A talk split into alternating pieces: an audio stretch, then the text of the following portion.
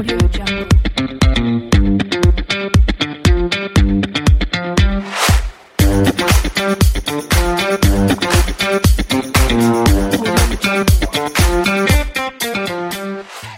¿Qué tal amigas y amigos del podcast Ventas B2B? Bienvenidas y bienvenidos a un nuevo episodio. En este podcast donde hablamos de negocios, de emprendimientos, de marketing y por supuesto hablamos de ventas, ventas B2B, business to business, de empresa a empresa, de negocio a negocio. Y para eso hoy hemos invitado, tenemos un invitado y estamos eh, en este nuevo episodio con emprendedores y en este caso estamos con Mauricio Soto. ¿Qué tal Mauricio? ¿Cómo estás? Hola Julio, muy bien. Muchas gracias por invitarme a... Encantado, pues Mauricio. Pues yo a Mauricio lo ubico porque somos contactos en, en LinkedIn y de repente escribe unos posts súper atractivos, muy entretenidos. Leía uno hoy día acerca de esta cosa del, del, face to face, del cara a cara, de poder conectar. Habla un poquito de eso. ¿Cómo, cómo, cómo se te ocurre escribir de eso? ¿Por qué escribes de, eso, de esos temas? Bien, bueno, eh, introduciéndonos un poco al, al, tema de LinkedIn, llevo prácticamente un año eh, generando contenido diario. Eh, me ha traído buenos resultados, la verdad, a pesar de que no se ven virales, pero trae buenos resultados publicar a diario. Y me gusta ir compartiendo experiencia entre los productos y servicios que ofrezco y entre las experiencias personales, desarrollo personal, lectura o, o anécdotas que en el día a día van ocurriendo y que a mí me nutren y que a otra persona que lo lea también le pueda servir y que se pueda también identificar un poco con lo que a mí me pasa. Perfecto. Oye, tú estás en el, en, en el, mundo de los regalos corporativos. Háblanos un poco de eso. ¿Siguen existiendo los regalos corporativos? Eh, ¿Cómo se venden? ¿Cómo, ¿Cómo, es tu modelo de negocio para ese tema? Háblanos un poco más de eso. Justamente. Eh, bueno, la empresa en la, en la, cual trabajo se llama Alcusa Branding, ¿ya? Se especializa en merchandising y regalos corporativos y principalmente trabajamos con dos departamentos de medianas y grandes empresas. Uno es marketing y ahí a marketing lo ayudamos con merchandising como tal, artículos promocionales que les permitan a ellos potenciar la comunicación de su marca o la recordación de su marca. Van a un evento, necesitan regalar cosas y ahí estamos nosotros, lápices, libretas, bolsas, este tipo de cosas. O marcas que van a eventos como Expomin, Food and Service o este Ajá. tipo de feria y ellos también necesitan material eh, para entregarle a sus posibles clientes o personas que se acerquen al stand y con eso generar recordación de marca. Y por otro lado, trabajamos con departamentos de recursos humanos y todas sus distintas áreas, Ajá. talento, cultura, beneficio, desarrollo organizacional, y el enfoque con ellos es ayudarlos a fidelizar a sus colaboradores, a, las personas que trabajan al interior de la empresa, con regalos corporativos, sobre todo para fechas especiales, fiestas patrias, el Día de la Madre, regalos de fin de año. Y junto con eso, lo ayudamos a potenciar lo que hoy día se llama como el employer branding de la empresa, que eh, se ven como una marca empleadora con foco en las personas y que se preocupan de la gente. Entonces, más o menos, ese es el mundo del merchandising y los regalos corporativos y con esas dos áreas son las principalmente con las que trabajamos hoy día. Oye, y, y a ustedes los, los van a buscar o ustedes buscan a, la, a tus clientes? ¿Cómo es ese trabajo de prospección, de generación de demanda? Bueno, ahí, ahí ocurren dos cosas. Eh, salimos a buscar y también nos buscan.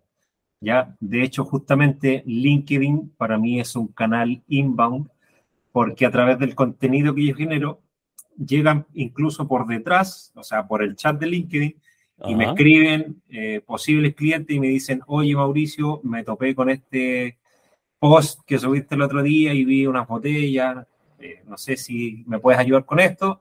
Y lo que hago ahí es sacarlos de LinkedIn y llevármelos a una reunión, a una conversación telefónica y ahondar más en, en su necesidad. Y, Perfecto. Y por otro lado, en la parte de outbound, digamos, nosotros eh, con el equipo comercial eh, tratamos de todos los días salir a buscar nuevos clientes y eso lo hacemos a través de las famosas llamadas frías o los correos fríos y de los referidos, que es parte de la venta, digamos. Oye, pero, pero ¿a quiénes llaman? ¿A quiénes buscan? Porque LinkedIn también podría ser una excelente plataforma para buscar esos que, que tu equipo comercial busque conectarse con esos potenciales clientes, ¿o no? Sí, sí, ahí hay, hay distintas maneras. Por ejemplo, una de las rutas de prospección que ocupamos justamente es LinkedIn. ¿ya? Ya. Ocupamos en el buscador, por ejemplo, jefes de marketing o gerentes de marketing. ¿ya? Ya, ocupamos los filtros, ¿cierto? Que estén en la región metropolitana, eh, de algunas empresas que podamos eh, filtrar que nos interesan a nosotros, que son medianamente grandes, ojalá de en 300 hacia arriba colaboradores. ¿Ya? Y tú eso lo puedes filtrar en, en- en la aplicación de LinkedIn, ¿verdad? Claro, claro. eh, está en, la versión gratuita, digamos, uno puede ocupar los filtros, buscar por, por varias personas, llamémoslo así, Ajá. y puede filtrar por, eh, por el cargo que tiene o por el nombre del cargo y eh, de las empresas que uno quisiera buscar, por ejemplo, o que no me tire empresas, eh, solamente el, el perfil del cargo y buscarlos entre mis primeros y, segundo grado, los contactos de segundo grado. Ok. Y, y ahí hay dos rutas. Una es agregarlos directamente por LinkedIn y en otros casos, cuando por ejemplo en el perfil de la persona se ve que hay poca actividad, llamar a la empresa y decir, aló, buenas tardes, me comunicas con Julio Mejica, que entiendo que es el gerente de marketing de Ferreterías Pepito. Ah, sí, mira, te lo paso. Y ahí iniciamos una conversación.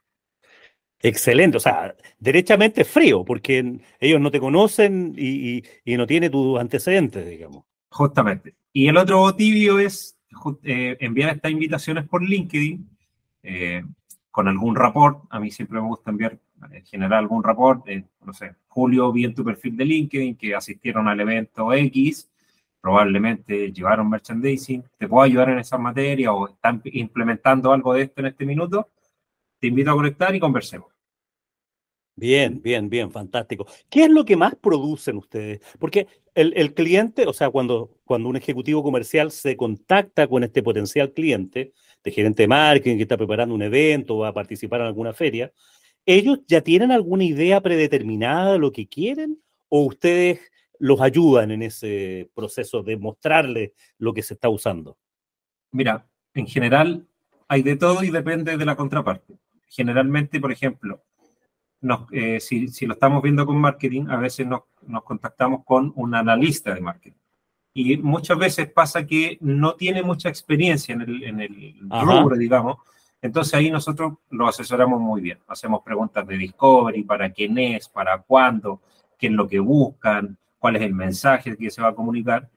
Y otras veces el prospecto o el posible cliente viene con la medida hecha. Necesito esto en esta cantidad, esta es la fecha y este es mi presupuesto. Ok, ¿qué me puedes dar por eso? Exactamente. Y nosotros, esos briefs, digamos, son los que amamos porque no, hay, que, no hay que ahondar mucho, sino que eh, es como hacer un, un poco de preguntas de, de orientación, eh, cuáles son los criterios de decisión, eh, de la decisión de la compra, que enten- ya son otro tipo de preguntas, pero ya no están enfocadas en el producto, sino que en la toma de decisión. Claro, la venta ya está hecha. O sea, ese es el mejor de los mundos, cuando te llegan a buscar y te dicen, mira, lo que necesito es, ¡pum! Y te, y te dicen todo, claro, y ahí tenés que ver cómo adecuas tu propuesta para hacerla súper atractiva, digamos, pero es, es como cuando el cliente ya cruzó el umbral, cuando, cuando hablamos de la venta presencial, ¿no es cierto? Cuando cruzó el umbral de la tienda, ya está dentro, ya la venta, tienes que ser muy malo para no venderle, ¿no? Claro, justamente, justamente. Y hay otros que, que, que si bien es cierto, saben, conocen el rubro, han sido compradores del, del- del servicio, digamos, pero a veces necesitan ayuda también, orientación. A veces nos dicen, mira, queremos ir a hacer, eh, o queremos hacer un evento, o queremos hacer esto para, para el equipo, pero no se nos ocurre qué podremos regalar. Entonces ahí uno empieza también, obviamente a través de las preguntas que son poderosas, qué han regalado antes, qué no quisieron regalar ahora y qué tienen en mente. Entonces, ese que tienen en mente es como, mira, habíamos pensado en esto. Y ahí por un- de repente hay como una luz que uno dice, bueno, esa es la idea que tienen, es, es porque les gusta. Entonces, los orientamos y los ayudamos y los asesoramos a encaminarse a esa idea, a llevarlos a algo concreto. Perfecto, perfecto. Oye, y el, eh, o sea, LinkedIn, en el caso tuyo que tú estás publicando contenido, porque te veo publicando, es, creación propia, ¿no? Eh, lo que tú haces, o sea, eh, ¿cómo, ¿cómo lo haces para crear contenidos? Porque tú no eres escritor, de contenido, digamos, como profesión, sino más bien te, te, has ido metiendo y llevas poco tiempo, llevas un año en este, en este mundo.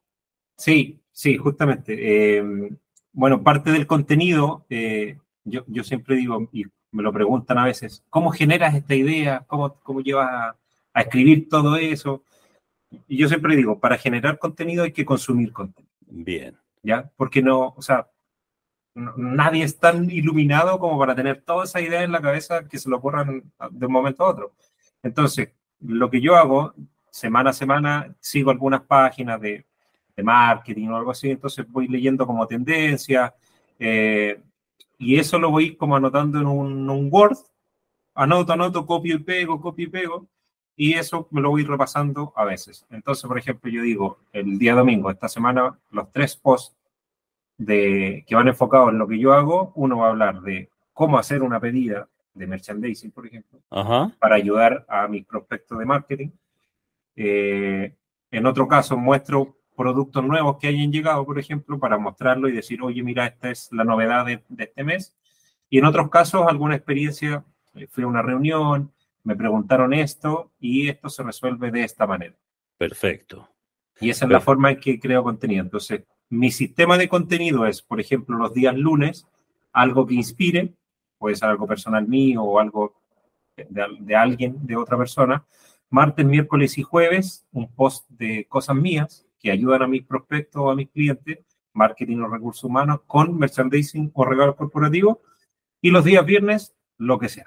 Algo que sume, que genere un poquito de humor a veces, algo como va, oye, terminemos la semana con un poquito de relajo, así somos personas también. Qué bueno. Oye, Mauricio, porque eh, me ha tocado estar predicando este último tiempo en mis cursos de, de, venta y les digo yo, métanse a LinkedIn, creen contenido. Oye, aunque no creen contenido, pero por lo menos métanse ahí, ahí están sus prospectos, ahí están sus potenciales clientes y por lo menos pongan el dedito para arriba, hagan algún comentario y ya se les va a ocurrir algún, alguna cosa que escribir. ¿Funciona LinkedIn para ventas? Sin duda, sin duda que funciona. Bien. Lo que ocurre con LinkedIn, a ver, LinkedIn no es para vender, es un canal que te lleva a la venta, ¿cierto? Entonces, cuando yo genero contenido o cuando yo le escribo a mi prospecto, le comento sus posts, le, le, no sé, le doy un like, comparto o, o comparto algo que a mi audiencia le sirva, lo que yo estoy haciendo ahí es generar autoridad. Ah, mira, el tipo sabe de lo que habla. Oye, el tipo está pendiente de mí. Oye, siempre me escribe. Entonces, cuando uno genera como esta cierta relación, que es el social selling, Uh -huh. en algún minuto, cuando a esta persona yo le quiera escribir y preguntarle, oye, ¿estarías abierto a tener una conversación? Porque probablemente yo con lo que hago te puedo ayudar, porque me toca ayudar a otros perfiles como el tuyo. Lo que va a ocurrir ahí es que la reunión o la conversación va a ser mucho más fácil de aceptarse a que yo directamente vaya y le diga, oye, juntémonos en una reunión, tomar un café y, Claro. y hablar de las sinergias. Si no me conoce. Claro. Entonces, Claro. LinkedIn no es para vender, pero es un canal que sin duda sirve mucho y nos acerca a una conversación que pudiera terminar en una venta. Qué bueno, buenísimo escucharlo de alguien que está en ventas, porque eh, claramente yo esto se lo escuchaba a mucha gente que asesora a otros para que se metan en LinkedIn. digamos. Sí. Entonces, todo, eh, claramente el discurso es como, es como yo, yo lo comparto y es positivo, pero es distinto escucharlo de alguien que lo ha probado y le funciona. Y, y, y porque tú antes no escribías contenido. No, nada, nada. Era, de hecho, yo hace un poquito más de un año que, que empecé a generar contenido, yo creía que LinkedIn era un currículum virtual. Y Exacto. y ¿Qué es lo que cree mucha- la mayoría de la gente? digamos. Justamente, o que es una plataforma para buscar trabajo. Claro. Pero LinkedIn, si bien probablemente nació para esos fines, LinkedIn hoy día es una red social, como cualquier otra, pero de profesionales muy enfocada en B2B. Entonces, ejecutivo comercial que no está en LinkedIn está dejando dinero en la mesa. Perfecto, perfecto. Oye, tú, tú en tu mundo personal siempre te has dedicado a esto de, de las ventas, de, eh, has estado en la gestión de marketing, en producción de eventos, eh, estaba viendo aquí tu, tu LinkedIn, tu, tu trayectoria, siempre has estado metido en el mundo del, de, las, de las ventas, el mundo comercial. Sí, Sí, de hecho, de hecho mi primer trabajo eh, de, de, mayor de edad, digamos, fue vendedor puerta a puerta. Ajá. Ya, me, me llamaron de, en ese tiempo BTR eh, y estaban buscando equipo de estos equipos Team Verano para salir a vender a la calle. Claro. Y, y, ese fue mi primer trabajo. O sea, yo tenía que decir aló 400 veces al día y tocar puertas y todo. Y ahí literalmente, ahí literalmente habían rechazos y portazos. Sí, claro. ¿Ya? Eh, Hola, buenas tardes, mi nombre es Mauricio, soy de BTR. ¡Pam! Ni siquiera, ¿ya? Y, y, esa fue como mi, mi primera relación con las ventas, digamos. Y después empecé a estudiar en la universidad y llegué por algún motivo de la vida a hacer la práctica en una agencia de marketing.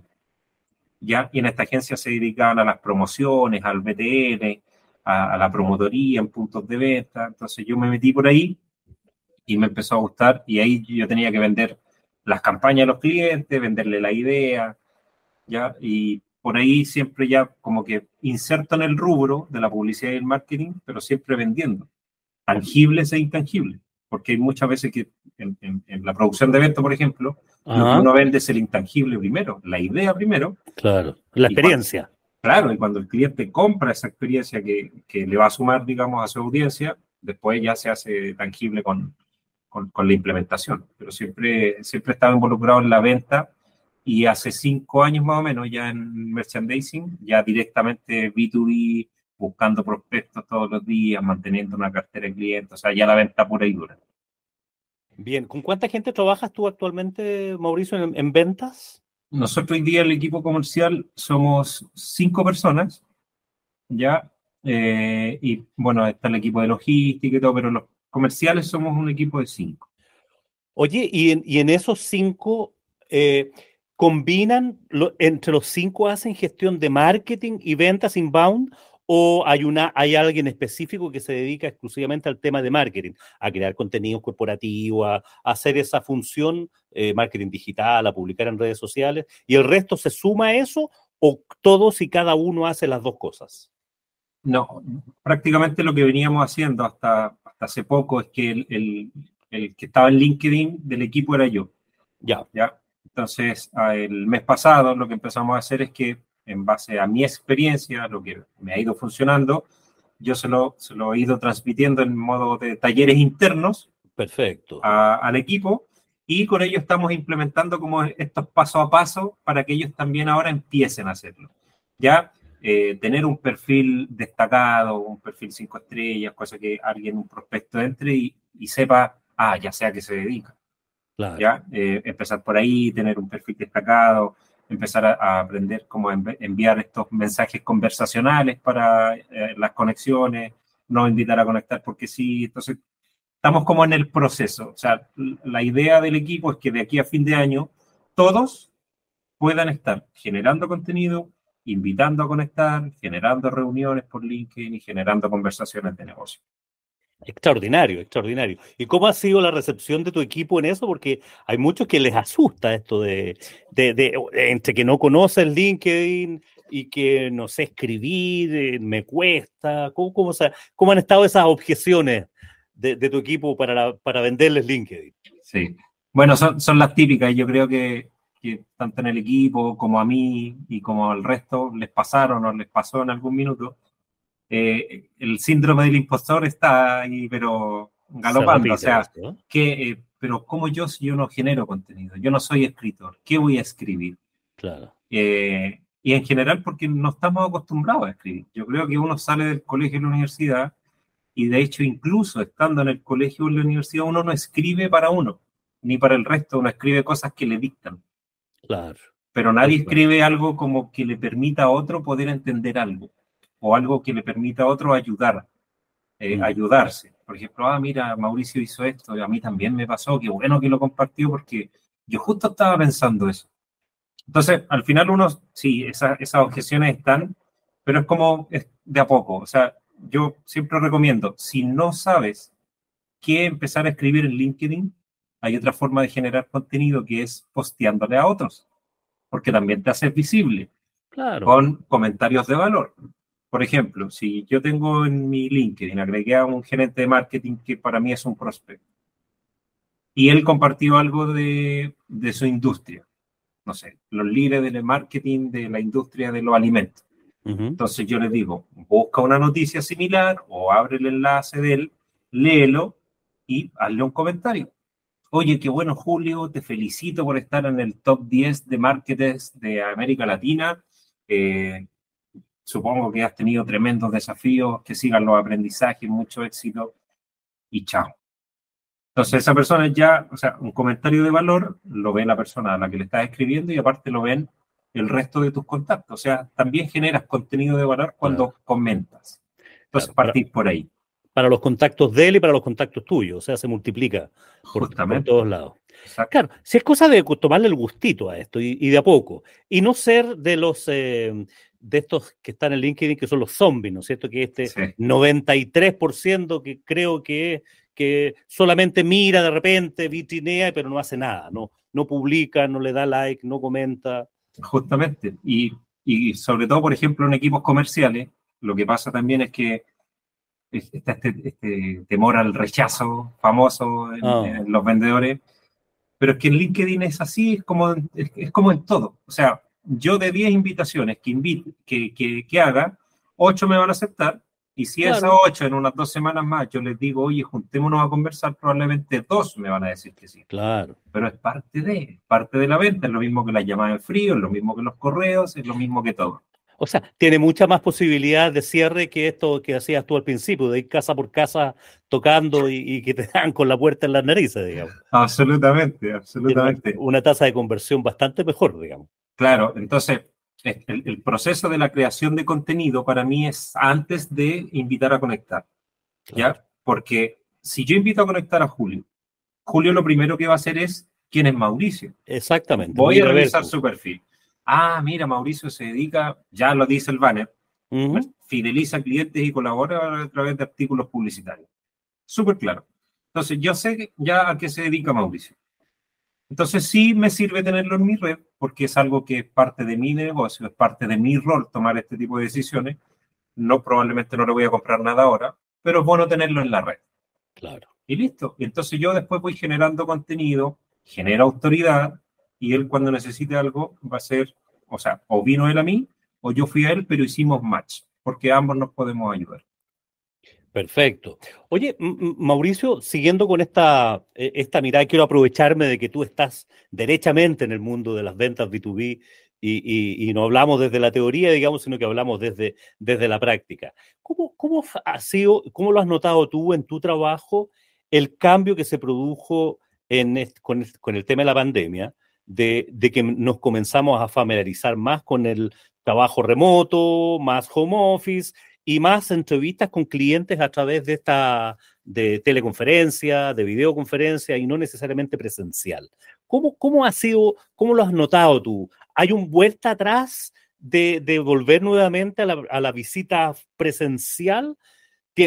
sin duda que tiene más valor la visita presencial, o sea, de eso no tengo duda pero en algunos casos, oye, entre no tener nada y tener una visita, una reunión virtual, se avanza o, o, no. ¿Cómo, ¿Cómo, lo ves tú? ¿Cómo, ¿Cómo ha sido en tu caso? Mira, tiene, o sea, como todo, tiene sus pros y sus contras. Yo creo que durante la pandemia, obviamente, por, por cosas lógicas, digamos, de la pandemia, tuvimos que digitalizarnos, tener estas reuniones digitales, porque no quedaba otra. Sí, claro. Y ya prácticamente la pandemia se está acabando, entonces quedó este modelo medio híbrido. ¿Ya? Hay empresas que todavía, o sea, se quedaron con estos modelos de, de, trabajo híbrido, otras directamente remoto.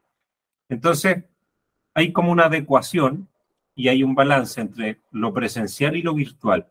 Me toca mucho que hay clientes que yo les digo, oye, te voy a ver, te voy a visitar, porque, como decías tú el otro día, creé un post que hablaba de eso, que a mí me gusta ir a estas reuniones porque me gusta conectar con la gente. Yo creo que a todos nos gusta la presencialidad. Pero en otras ocasiones no se puede y sí, no hay problema en tener una reunión virtual. Se logran igual las cosas. A lo que voy yo es que la energía es diferente. La percepción, el conectar con la otra persona. El saber que me está mirando a mí y no está mirando un puntito. ¿Se entiende? Entonces, sea, se logran cosas, sí, y yo creo que, que todo comercial eh, actual, digamos, valora más lo presencial que lo virtual. Pero si hay virtualidad, o sea, no le hagamos el quite, porque es lo que nos dejó la actualidad, digamos. Hay que convivir con eso. Pero si se puede, ojalá siempre, la presencialidad. El palpar, el dar la mano, el mirar a los ojos, el, evaluar el lenguaje corporal, las emociones, el reírse, las neuronas de espejo, todas estas cosas que, que no ocurren con la cámara. Claro, la cámara, como dices tú, tú sabes que la persona está ahí porque está mirando un puntito, pero no sabes si está mirando otra cosa en el computador, está revisando su WhatsApp, no, no tienes idea. Por lo menos presencialmente tiene que disimularlo un poco más. Justamente. claro, pero, pero respecto, por ejemplo, a la productividad, porque en algún momento me tocó hacer varios talleres a gente que estaba acostumbrada a trabajar en terreno y que hacía los negocios en terreno y lograban hacer, por la naturaleza de su negocio, una o máximo dos visitas a terreno diarias, por un tema de distancia, por un tema del tiempo, y con una tasa de conversión alta, eso sí. Pero con el tema de la virtualidad, eh, mejoró ostensiblemente la cantidad de reuniones que podían tener, o sea, se podían reunir con 10 personas distintas en el mismo día, eh, pero bajaba la tasa de conversión, claramente, porque no es lo mismo, no se produce eso. ¿Cómo, ves tú ese balance hoy día en esa, con esa experiencia, digamos, de haber pasado de lo presencial a lo virtual y hoy día algo más o menos híbrido? Mira, desde el punto de vista resultado de los vendedores, me refiero. Claro, yo, yo creo, yo creo, y, como lo, lo, hemos vivido nosotros, digamos, en mi experiencia personal, más allá del resultado de que si la venta se cierra o no, yo creo que en términos de productividad, sí, podemos tener hasta cinco o seis reuniones al día. Claro. Pero si esas reuniones no nos están generando la tasa de cierre y no, que nosotros necesitamos buscar como equipo, o sea, es, es la virtualidad o es la calidad de reuniones que estoy teniendo. ¿Ya? Porque, o sea, como te dije antes, no es la virtualidad, sino que en términos productivos sí, podemos tener hasta 10 reuniones en el día. Pero esas reuniones que estoy consiguiendo a través de lo virtual son las mismas, es la misma calidad de reunión que tengo en presencial. Eh, tengo claro mi proceso de reunión, mi proceso de reunión es el mismo virtual que el presencial, o sea, más allá de que si es virtual o no, y de la productividad de la cantidad de reuniones, yo creo que lo que hay que evaluar es que si mi proceso de reunión es el mismo en virtual y en presencial y quizás no me estoy dando cuenta de que hago cosas diferentes y la tasa de cierre de reunión a venta en virtual, quizás algo estoy haciendo mal y por eso no termino de cerrar lo mismo que cierro en presencial. Digamos. Entonces, no es virtual o presencial, sino que mi proceso es el mismo o no debe ser el mismo. Las preguntas son las mismas, la reunión debe ser más corta, debe ser más concisa, las preguntas son, tienen que ser más al grano, más al dolor, o, porque en la presencialidad uno a veces conversa otras cosas. en, lo virtual a veces la gente como, ya, tengamos la reunión rapidito porque mira, tengo cinco minutos, porque tengo otra reunión. ¿Será eso? Entonces, por ahí yo creo que hay que indagar un poco más. Claro, sin duda que te estructura mucho más y, la tasa de conversión, sin ninguna duda, que es menos virtual que presencial. Si, si en el fondo mi, mi, tema era que, oye, si en la combinación de, de ambas cosas era, era más eficiente, porque en el fondo eh, repito, presencial soy capaz de tener menos reuniones, pero de mayor calidad. O sea, tengo una mejor tasa de conversión. Y virtual soy capaz de hacer más reuniones, pero probablemente con una tasa de conversión menor, porque hay una cuestión que es inevitable. O sea, no sé, a mí me pasa eh, cuando hago clases virtuales o cuando hago clases presenciales, no tiene nada que ver una cosa con otra.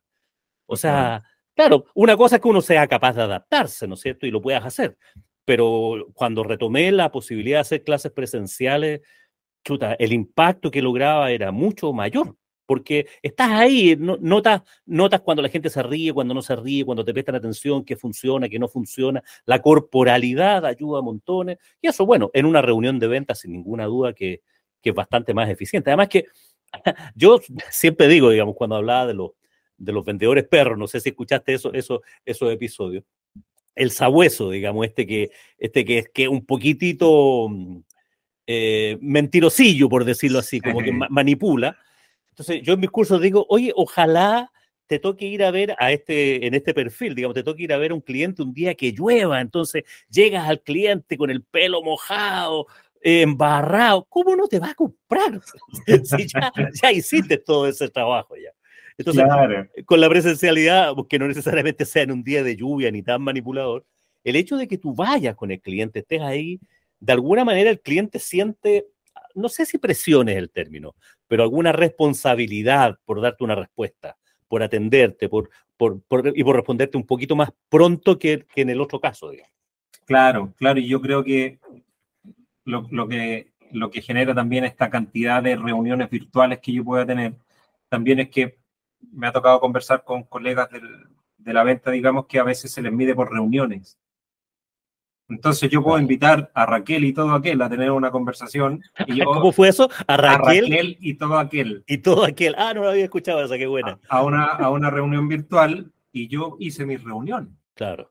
Ya cumplí con mi KPI. Exacto. Pero, pero no, no se transformaron en ventas. Y ocurre también que, y, y, me ha pasado con clientes, con colegas, me, me pasa mucho que, si bien es cierto, hubo como un, cambio a lo digital, pero no hubo una educación en lo digital. Claro. Ya me, tocó tener muchas reuniones con cámaras apagadas. eso qué desastre. ¿eh? Malísimo. Me tocó eh, personas que estaban como encima de la cámara, personas que estaban como a un kilómetro de la cámara. Eh, personas, entonces, en los vendedores que tenían también reuniones, probablemente todas esas cosas también sumaban a que, oh, seis, ya, estoy teniendo siete reuniones, ocho reuniones al día, pero todos esos pequeños ajustes que no se cuidaban, probablemente también botaban la venta. Hoy el tipo estaba chascón, hoy el súper mal a la luz, eh, se escuchaba súper mal, o sea, gente que quiere terminar la reunión a los tres minutos. Claro. Entonces, había mucho que cuidar el encuadre de la cámara, que, que, se vean las manos, que se vean los hombros, la luz en el rostro, el sonido, todas esas cosas que eran pequeños detalles, pero al final dice, oye, sabes que tuve una reunión virtual, pero fue una muy buena reunión virtual. Claro, claro, o, es, es, lo mismo que si uno tiene una reunión presencial, ¿no es cierto? El, el que uno llega atrasado, eh, no sé, después de, de algún almuerzo demasiado injundioso, digamos, con olores de, casino, eh, con olor a comida, no tengo idea, pero eso también impacta, impacta en el tema. claro, sí. perdón, dale. Sí, no, y para, para, terminar la idea, cuando en el caso nuestro, por ejemplo, que nosotros vendemos, vendemos algo tangible, que son los productos, aparte, no sé, eso es un producto, tenemos un servicio, pero vendemos un producto, digamos. Entonces, cuando, cuando nosotros tenemos estas reuniones presenciales, a nosotros eso nos permite llegar con algo. Claro un lápiz, una Lleva la demo. llevamos, claro, una libreta. Entonces, lo que hacemos ahí en esos casos, y es, como un poco este del, principio de reciprocidad, que nosotros, por ejemplo, tenemos esta conversación, oye, ya te puedo ayudar, encantado, un gusto conocerte, y, como que hacemos que nos vamos a ir, y, oye, te traje un regalo, se me estaba quedando, te traje un regalito, toma, mira, ahí tienes un lápiz, y lo que, lo que hicimos en un tiempo, que lo vamos a retomar ahora, que funcionó muy bien, es que en lápices plásticos, estos típicos lápices promocionales, nosotros poníamos nuestro nombre y nuestro correo. Esa era nuestra tarjeta. Claro. Entonces se lo pasábamos al cliente y el cliente dice, oye, pero qué buena idea, no sé, no, jamás lo había pensado. En vez de una tarjeta que queda por ahí, el lápiz sí se ocupa. O al menos está en el tarrito de los lápices. Entonces, ¿qué es lo que está viendo el cliente? El nombre del ejecutivo. El nombre del ejecutivo. Entonces, cuando necesite algo, ah, Mauricio. Mira, ahí me acordé de Mauricio.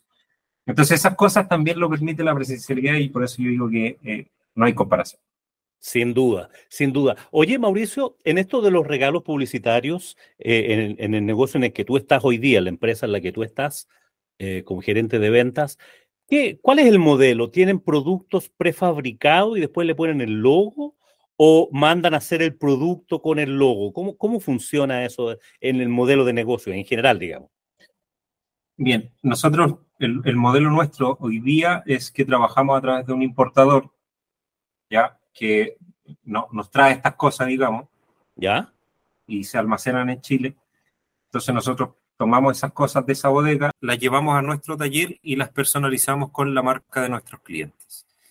¿Ya? Ese es el modelo. Hay una infinidad de artículos, de más de 8.000 artículos, eh, libretas, lápices, pendrive, Langer y todo este tipo de cosas que son como productos de catálogo y eso está a disposición de personalizarlo con la marca de nuestros clientes y, y, entregarlo en siete, seis días hábiles más o menos. Ok, y ustedes en el taller, ustedes tienen como una pseudo imprenta la, la posibilidad de hacerlo ahí, o eso lo tercerizan también? No, justamente el, taller, eh, nosotros tenemos nuestro taller y, y, ahí personalizamos. Hay distintas técnicas de impresión. Hay, hay una que se llama serigrafía, que es prácticamente una, una, pintura. Eh, está el grabado láser. Eh, y hay otras técnicas eh, de impresión digital, digamos, que también se están ocupando hoy día, que son técnicas nuevas y que dejan los productos con un mejor acabado de, de impresión. Ok. Oye, ¿y, ¿y, los clientes? ¿Cuál es tu top tu top one de ventas en el... ¿Qué es lo que más te piden los clientes que cuando te compran cosas para sus clientes, los gerentes de marketing? ¿Qué, el, sigue siendo el lápiz, una libreta? ¿Qué es lo que más se, se pide? Mira, es variable, pero en términos generales, si tuviéramos que elegir algo, son los artículos de oficina, como el lápiz, la libreta o cosas que las personas puedan ocupar en su escritorio. Perfecto. Y, el, y eso, el. Claro, todo ese tipo de cosas de escritorio eh, y que le permitan a la gente usar estos artículos que le recuerden la marca, tanto si es para alguien de marketing o al colaborador que diga, oye, esto me lo regalo mi empresa y me permite hacer mi trabajo mejor día a día. Perfecto. Algo que le quede en la mente, porque en, en algunas empresas que me ha tocado hacer asesoría en, en temas comerciales, los vendedores siguen pidiendo el regalito para el cliente. Entonces, en, en, en, una empresa me llamó la atención que todavía estaban haciendo calendarios, por ejemplo. Eh, yo me imagino que eso no, no, no, no funciona tanto como funcionaba antes, digamos. No, o sea, mm. puede ser un, un, promocional, pero la verdad es que la utilidad mm, claro. no es la misma, porque hoy día claro. tenemos los calendarios hasta en el reloj. Hoy día hay sí, gente claro. que estos relojes inteligentes, entonces cuando a mí me toca asesorar a, a, mis clientes o a posibles clientes, yo siempre les digo, mira, yo prefiero que hagas otra cosa que genere una mayor utilidad a algo que va a quedar en el escritorio, que se va a doblar o probablemente ni siquiera lo ocupen. Claro. ¿Ya? Entonces, entonces, cuidemos el presupuesto, hagamos algo que rentabilice, algo que te genere un KPI, ¿cierto? Algo que, que tú digas, oye, regalamos 100 y vinieron 5 a comprarnos. ¿Ya? Claro. Pero con, con, un calendario de escritorio de cartón probablemente eso no ocurra. Sí, ya no, ya no sirve. Oye, Mauricio, súper entretenido tu, tu, experiencia en venta y, y, y, me encantó tener tu visión ahí de, de, una persona experimentada, de haber pasado de vender de puerta a puerta a vender hoy día ocupando medios digitales, escribiendo en, en LinkedIn y eso. ¿Qué estás esperando para tu futuro, Mauricio? Mira, es una pregunta que todavía estoy descubriendo, pero mi, mi, futuro, digamos, siempre es, eh, yo todavía me veo en la compañía en la que estoy, eh, así que mi, futuro es eh, en tres o dos años más ser los líderes definitivos de la industria. Llevamos luchando por eso y, y, vamos por buen camino, ya ser reconocidos por las empresas como una empresa de servicios de este tipo de, de materia, de merchandising y regalo corporativo, tener un equipo crecido y, obviamente uno siempre eh, anhela crecer y desarrollarse a nivel personal día a día y en ese sentido están los libros, la lectura, así que en términos generales, eh, ¿qué es lo que espero yo? Es tener una empresa consolidada, líder del mercado, reconocida por sus clientes y crecer crecer Perfecto. en ventas, crecer en equipo, en facturación, en todo, infraestructura. Excelente, excelente. No, muy bien, Mauricio. Me, me agradó mucho. Oye, ¿dónde te ubican los que quieran eh, hablar contigo, conectarse contigo? ¿En LinkedIn? Sí, principalmente en LinkedIn, como les comenté en algún punto de la conversación, oh. eh, genero contenido de lunes a viernes. Mi LinkedIn es Mauricio Soto Enríquez. Por ahí me pueden invitar a conectar. Si alguien tiene dudas de LinkedIn, me puede escribir y lo ayudo con algún tip. Si alguien necesita llevar merchandising o regalos corporativos a su empresa, encantado de poder ayudarlo.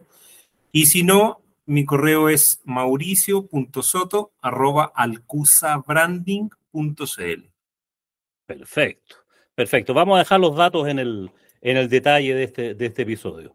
Bien, Mauricio, muchas gracias por esta reunión, por contarnos algunos secretos y darnos los tips que nos dan y vamos a seguir leyéndote en, en, en LinkedIn, que es donde estás escribiendo diariamente. Felicitaciones por eso, porque no es, no es sencillo hacer eso. Listo, Julio, te agradezco mucho. Para mí ha sido un honor haber participado con tu podcast, con tu audiencia y bueno, espero haber aportado algún granito de arena ahí a los vendedores. Sin duda, Mauricio. Y para nuestros amigos que nos están escuchando, muchas gracias por eh, llegar hasta acá. Y como siempre les digo, que tengan un muy buen día y por supuesto, que tengan muy buenas ventas.